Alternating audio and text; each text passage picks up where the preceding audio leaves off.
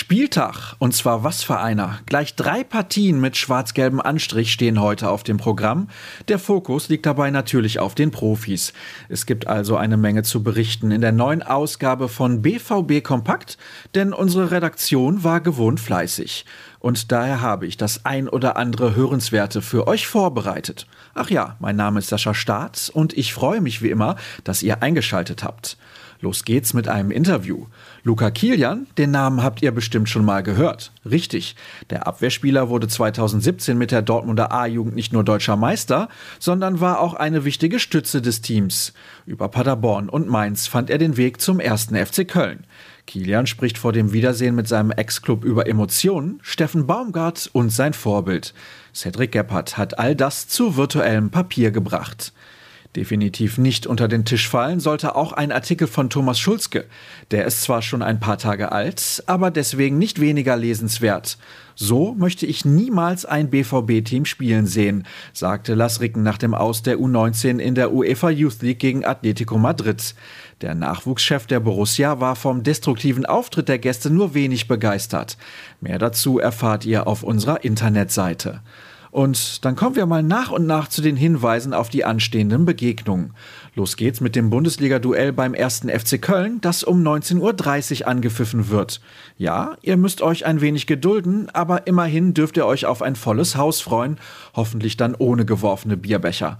Zu sehen ist das Ganze bei der Zone. Marco Hagemann und Ralf Gunesch kommentieren. Alex Schlüter übernimmt die Moderation, Daniel Herzog ist der Field Reporter. Die Kollegen beginnen mit der Vorberichterstattung eine Stunde vor Anpfiff. Unsere Live-Show geht um 18 Uhr auf Sendung. Zu der begrüße ich euch dann auf unseren Kanälen bei YouTube, Facebook und Twitter. Jürgen Kors und Kevin Pinnow machen sich für uns auf den Weg in die Domstadt und liefern ihre Texte direkt aus dem Stadion. Im Anschluss wartet dann die Analyse unseres Duos auf euch, inklusive einer Schalte nach Köln. Gleich doppelt im Einsatz ist die Jugend.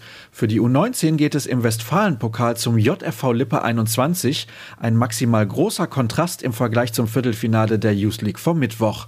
Für die Truppe von Mike Tulberg geht es vor allem darum, die Partie nicht auf die allzu leichte Schulter zu nehmen. Im gleichen Wettbewerb muss auch die U17 ran, allerdings eine Stunde zuvor. Gastgeber ist dann der TuS Hordel. Auch hier ist die Borussia der klare Favorit. Und bevor sich jemand wundert, die Amateure treten erst morgen vor den Ball. Am 31. Spieltag der dritten Liga ist ab 19 Uhr der Tabellenvierte Eintracht Braunschweig zu Gast in der Roten Erde. Vor dem temporären Umzug in die große Arena ist es das letzte Heimspiel der Saison im kleinen Stadion. Wer den Kick von zu Hause aus verfolgen möchte, der kann das bei Magenta Sport tun. Am Mikrofon sitzt dann Markus Höhner. Experte ist Thomas Kraus, Annette Sattler moderiert womit ich mich in eine zweiwöchige Pause verabschiede, denn es warten mal wieder Länderspiele. Also nutzt die Gelegenheit und schaut umso häufiger auf ruhrnachrichten.de vorbei und gönnt euch sehr gerne ein Plus-Abo. Folgt uns außerdem bei Twitter und Instagram, wo wir unter rnbvb alles rund um euren Lieblingsverein vermelden. Ich bin dort als Sascha Start zu finden.